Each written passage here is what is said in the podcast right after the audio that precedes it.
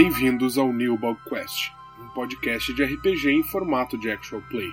Nesta temporada, vamos jogar Dungeons and Dragons quinta edição e desvendar os segredos da misteriosa vila de Prado Verde. Eu sou o Bill, o Dungeon Master, e esses serão os nossos aventureiros. Sou Tardel, interpretado por Raul, um bruxo falastrão em constante fuga. Rebelde, mas amistoso, espero encontrar refúgio fazendo novos amigos a cada nova parada em minhas viagens. Que a Senhora das Folhas Antigas lhe traga sorte, meu novo amigo. Sou Mania Vedrai, interpretada pela Isadora. Humana, órfã, eu carrego um amuleto para cada amigo que perdi. Fazer o quê? Sou uma ladina especialista em perdas. Então, se você perdeu algo, é provável que esteja em um dos meus bolsos. Oi, eu sou Caio, interpretado pelo Osmio. Ou é o contrário? Não, não, não, eu não sou maluco. De qualquer modo, eu só quero espalhar o bem e cumprir os desígnios divinos. Não, eu não sou maluco. Oi, eu sou o Fábio. No jogo eu sou conhecido como Hofgar. Hofgar, o espaço é mudo.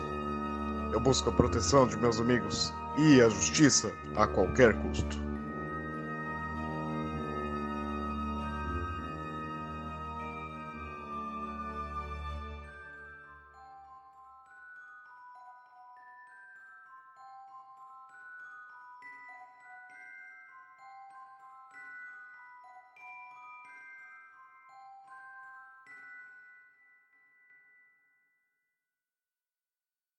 No andar de cima, ahn, você escuta a, a Josefa falando. É, é, eles vão ver a- as orelhas da mamãe. Ela, o cabelo dela só engana assim, mas de perto não. Eles vão saber que ela é uma elfa. Eles vão saber. é, não- eles vão saber sobre o pacto, sobre a fé antiga. Eles vão matar todo mundo, não vai sobrar ninguém. A Inquisição aqui não. É, isso é muito ruim. Boca, menina. Se eles estiverem escutando, você sabe que eles têm poderes. Você viu o que ele fez? Ele curou. Ele curou a Maíra. Desculpe, desculpe. Eu vou lentamente ir até a beirada da escada Uhum. e eu vou me levantar e pisar como se eu tivesse acabado de subir, assim. Eu sento assim. Olá, meninas. Oi. Está tudo bem? Meu Deus, desculpe, eu não queria assustá-las. Eu só queria perguntar onde foi que você comprou essa fita de cabelo, eu achei tão bonita. Eu- Foi na única loja da cidade do outro lado da rua. Ora, calma, eu vou tentar me aproximar delas de uma forma acolhedora e dizer: calma, não há por que você temer o que houve, por que você está chorando? Todos meus instintos maternos. Uma persuasão, então, tive. né? É. 11 mais 5, 16. Vocês veem que elas se entreolham e seguram as mãos. Viram fundo. Você consegue se aproximar um pouco. Elas parecem engolir o susto. Eu vou dizer: eu entendi. Vocês acham que nós estamos aqui para fazer mal para vocês, não é? Não, imagine. Não. Eu. Quem não tem culpa não teme, não é? E nesses tempos, quem não sente como se tivesse toda a culpa do mundo, não é? Não se preocupem. É, eu posso afirmar que nós buscamos apenas o bem de todos que foram injustiçados. É difícil de entender isso, moça. Eu vou segurar quem falou isso. Foi a do meio, a Maíra. Eu pego a mão dela digo: Eu entendo, acredite, eu, eu já fui muito próxima a alguém que foi injustiçado e nesse momento eu quero lembrar do meu passado, da, da minha história e eu quero conseguir chorar. Lembrando de uma situação muito triste na qual eu perdi a minha melhor amiga. E eu vou dizer: Eu entendo e eu posso lhe dizer que vou fazer o que tiver em meu poder para que pessoas que não fizeram nada de errado não sejam machucadas. Inclusive pessoas próximas, como família, por exemplo. E eu quero com isso ganhar um pouquinho mais da confiança delas relação a eu ter escutado ou não alguma coisa.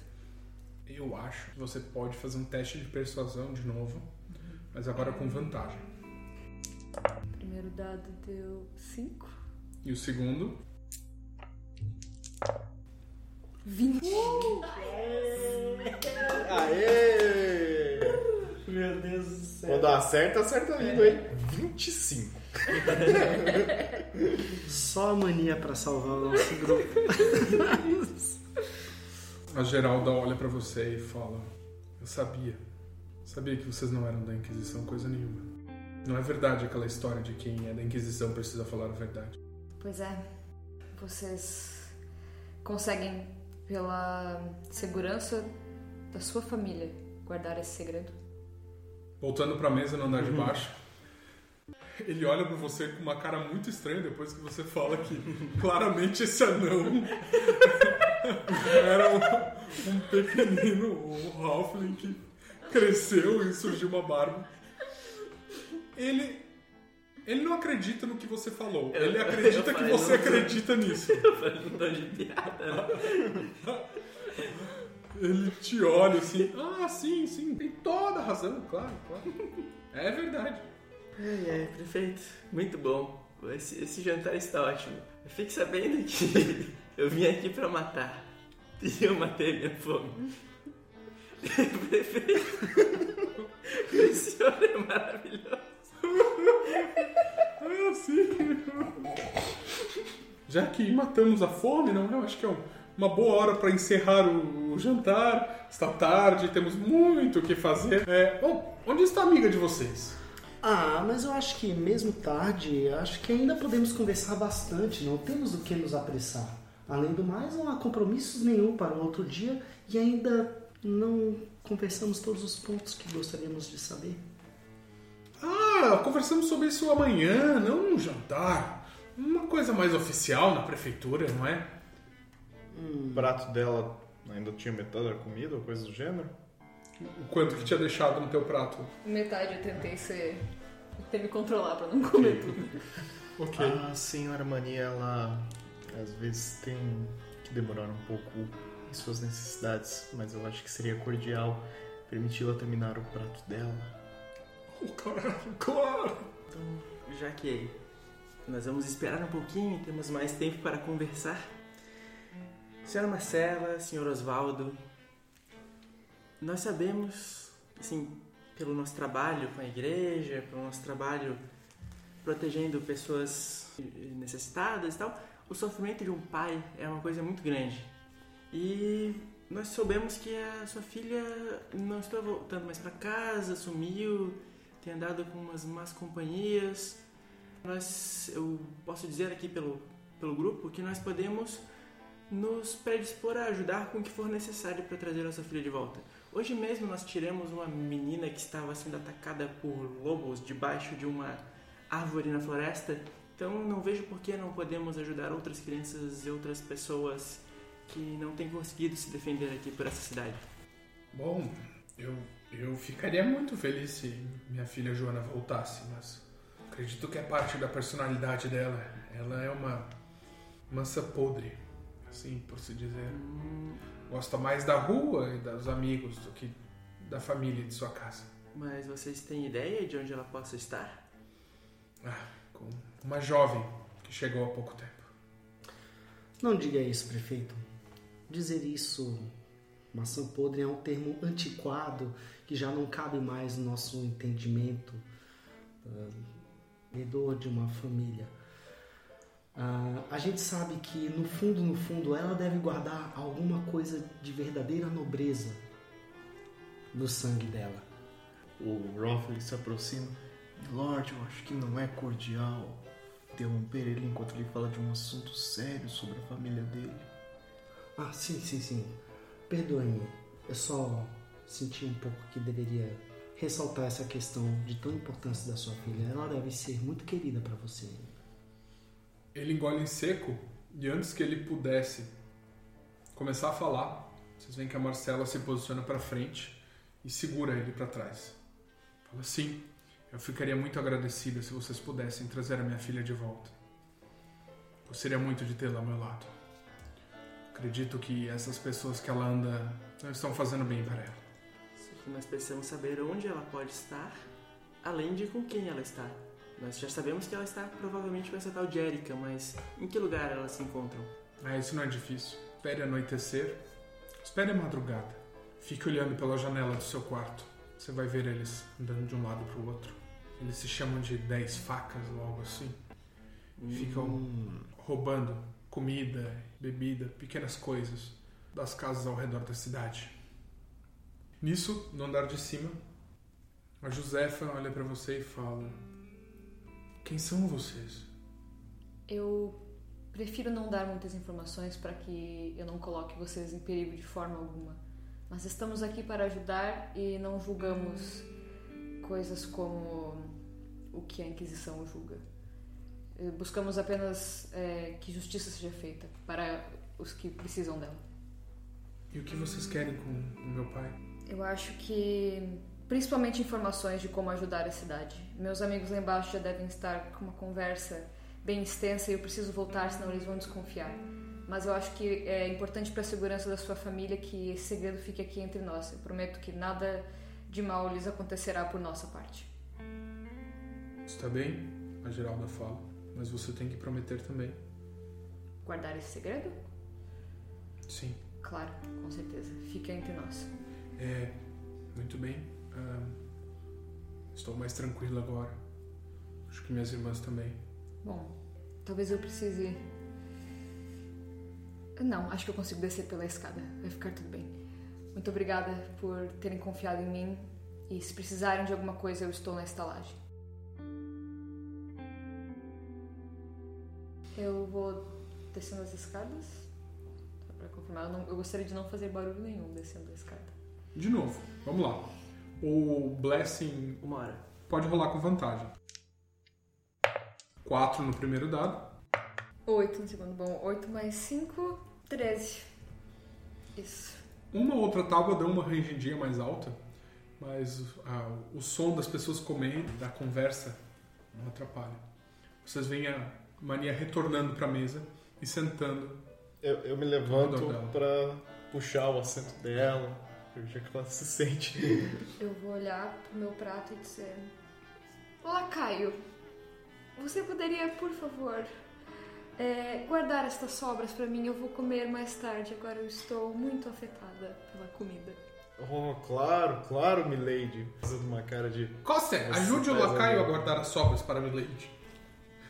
E eles se aproximam, juntam o prato e começam a guardar numa caixinha de madeira. Eu olho pra ele, Costa. Difícil serviço, hein? Ele tá com os olhos bem arregalados, assim, silencioso. Vocês veem que agora quem parece ter tomado as rédeas da conversação é o Marcelo. Nós vamos falar o que vocês precisam saber sobre o que aconteceu e vamos resolver isso essa noite para poupar o trabalho de vocês. Mas por favor, façam isso que vocês falaram. Tragam minha filha de volta. Claro. Ainda mais se ela estiver no meio da cidade. É, eles não se. Re... Tem certeza de que eles não se reúnem também num lugar mais remoto, um pouco mais isolado, sem ninguém Um vendo. esconderijo, alguma coisa, se você sabe de alguma notícia assim, qualquer coisa que você possa nos dizer vai ajudar bastante a resolver rápido. A Agastini me contou que já viu eles andando pelo bosque. Aparentemente, esses garotos se escondem durante o dia e durante a noite saem para fazer todo tipo de algazarra. Mas ela viu eles por lá.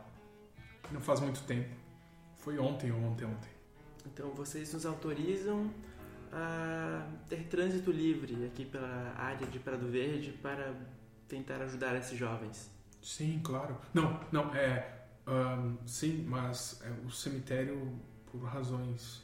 ahn, ahn, querido, é sim, é razões ahn, sanitárias. Ele está inviabilizado.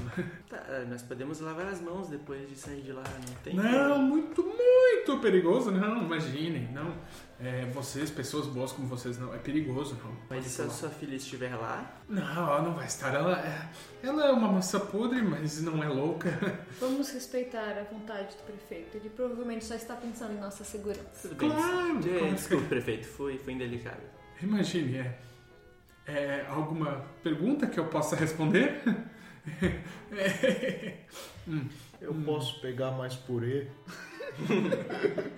Sim, é justo. Fique à vontade, você fez um bom serviço hoje, Lacaio. Eu pego a tigela inteira de purê. Use seus talheres, pelo menos. É mais monstro que homem. Eu Ele pego ainda está se educando. Ele ainda está se educando. Ele Ele é- tem dos hábitos. Dos Ele- metadões. É. Ele ainda não tem aqueles hábitos mais refinados de antigas tradições. Se é que você não entende. Ah, claro, claro. É, é sim.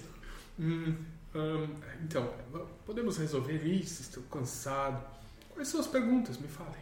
Ah, acredito que quanto aos nossos assuntos mais menos pessoais, nós já temos o suficiente para trabalharmos pelo menos pelo dia de amanhã. Ah, eu cheguei no meio da conversa, me desculpe, eu sei de pouca coisa. Quem exatamente são os garotos que fazem algazarra à noite? É um tal de grupo chamado de Dez Facas, que Hum. é composto inclusive pela Érica e pela filha do nosso. Pela Joana. E há quanto tempo essas pessoas têm causado na cidade? Olha, a Marcela respondendo agora. Desde que essa Érica chegou. Não sei onde essa garota fica, mas a gente via ela às vezes pedindo comida ou esmolas na frente da prefeitura. Hum. Ahn, ela usa sempre um, um casacão marrom de couro grande. Não parece ser uma destituída, mas parecia passar fome. Essa Erika é humana? Sim. Curioso. E você sabe por que, que a sua filha começou a andar com ela? Não sei dizer bem ao certo. Ela tem um charme que é só dela. Todos os jovens das redondezas parecem gostar. É, quando você falou garotos, eu não sabia se era apenas meninos ou se você estava falando de um grupo. Não, é meninos e meninas, todos naquela idade da rebeldia. Se bem que as minhas outras filhas não pensam assim. Elas se preocupam com a família que tem. Certo, é complicado. Bom, acredito então que essa Erika deve ser. deve ter uma certa influência nessa gangue. Tadinha, ela deve ter só uma família desestruturada. A gente pode ajudá-la. Esperamos que sim. Quando, quando a Erika chegou aqui, o cemitério ainda estava em funcionamento? Não, é, o cemitério está fechado já há algum tempo. Ah, eu pensei que talvez ela pudesse ter feito algum vandalismo. Bom saber que não foi este o caso. Mas tudo bem. Tomara que o tal fechamento do cemitério não tenha a ver com as coisas erradas que eles devem ter feito. Né? Bom, as minhas dúvidas foram sanadas. Bom, ficaremos de olho de qualquer forma. É mu- muito bom recebê-los aqui. É, hum, por favor, voltem outro dia. É, hum, para comer, é claro. Nós faremos um outro banquete, se, se for necessário. É, Sr. Costa, pode acompanhá-los até a porta? Eu me levanto da mesa com a mesma pompa que eu cheguei, pego a caixinha de restos. A Marcela faz uma reverência, baixa bem a cabeça. O Oswaldo se levanta e também, se precisarem de alguma coisa, é só chamar. Ah, eu queria dar uma sugestão. Na próxima vez, poderíamos ter uma sobremesa. O senhor falou de maçãs, fiquei aqui sedento por uma tortinha de maçã. Ah, claro, claro. Maçãs. Coster, anote, Coster. Ah, maçãs. Eu acho que eu voltaria. Ah, Só pela maçã, eu voltaria com certeza. exclusivamente. Uh, acabei de lembrar que oh, as maçãs da cidade não estão numa safra boa. Quem sabe ano que vem? Ah, eu não, não esperaria até o ano que vem. Mas podemos procurar maçãs boas e talvez a gente possa preparar alguma coisa para eles. Não, Sim. acho que seria uma. A gente pode vir aqui trazer alguma coisa e preparar para vocês juntos, coletivamente, receitas antigas da minha família. Claro, claro, é, claro. É, boa noite, foi muito bom tê-los aqui. Muito boa Foi muito legal. é, vamos repetir. Coster, por favor. é, querida, me ajude a, levar os talheres para, para a cozinha. Sim, é, tchau, tchau. Tchau, que São Eustácio o abençoe nessa noite. Uh, de volta para você. Ah, obrigado. E nisso vocês saem do solarão verde. Arranco o, a gravata, jogo no chão, piso e falo: Eu nunca mais vou ser servo, eu vou pro bar beber agora. ei, ei, ei, calma, amigo. Eu vou com você, mas Gente, eu Vamos- preciso ir junto porque eu tenho coisas bem sérias pra contar pra vocês. vamos todo pro Só bar e a gente se conversa lá. Depois disso, vocês estão, vocês estão bem? Vocês estão preparados para enfrentar provavelmente 10 jovens sem matá-los? Não, não estou bem. Eu preciso de uma cerveja. Bem, Acho que ele consegue beber bem a cerveja, mas acho que talvez pra mim uma seja suficiente. Mas a gente pode O que vocês já acham se de um lidar com isso.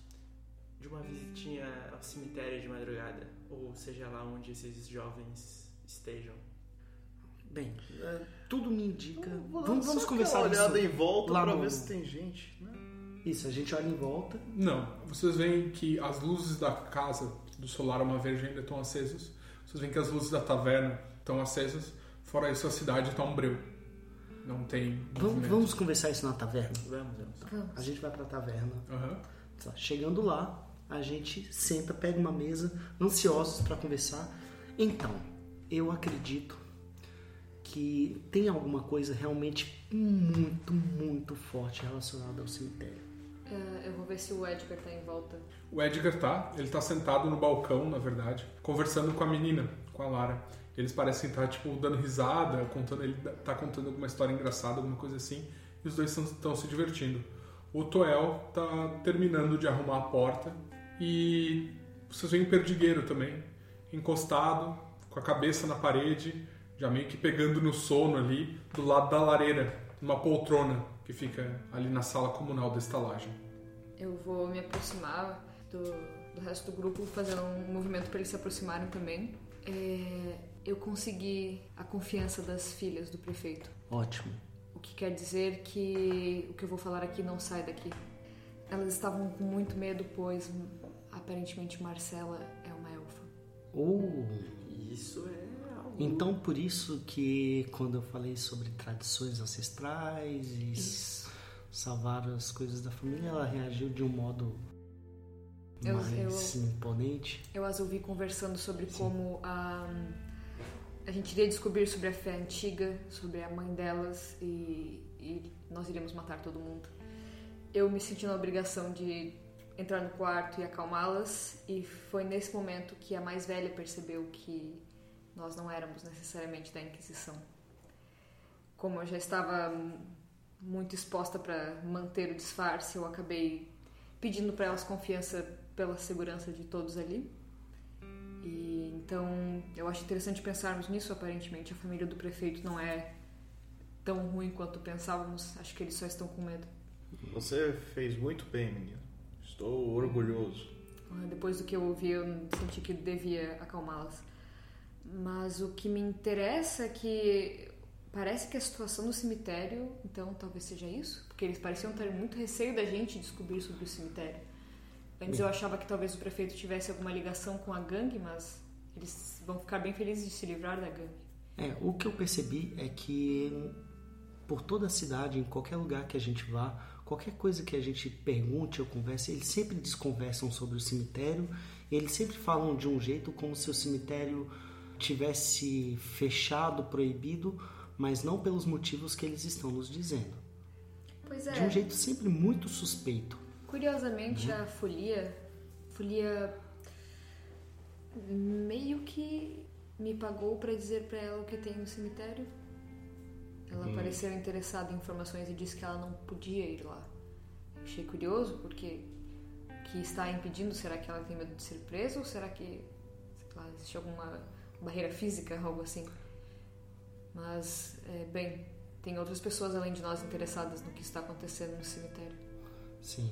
Ah, uma outra coisa que eu notei muito importante é que mesmo eles acreditando que nós éramos da, da Inquisição, eles ainda insistiam em tentar nos evitar que verificasse sobre essas coisas do cemitério. Então isso parece para mim que o cemitério é mais perigoso ou arriscado para eles do que a própria Inquisição. Então, será que o cemitério é um culto a uma crença antiga, mas uma crença inocente?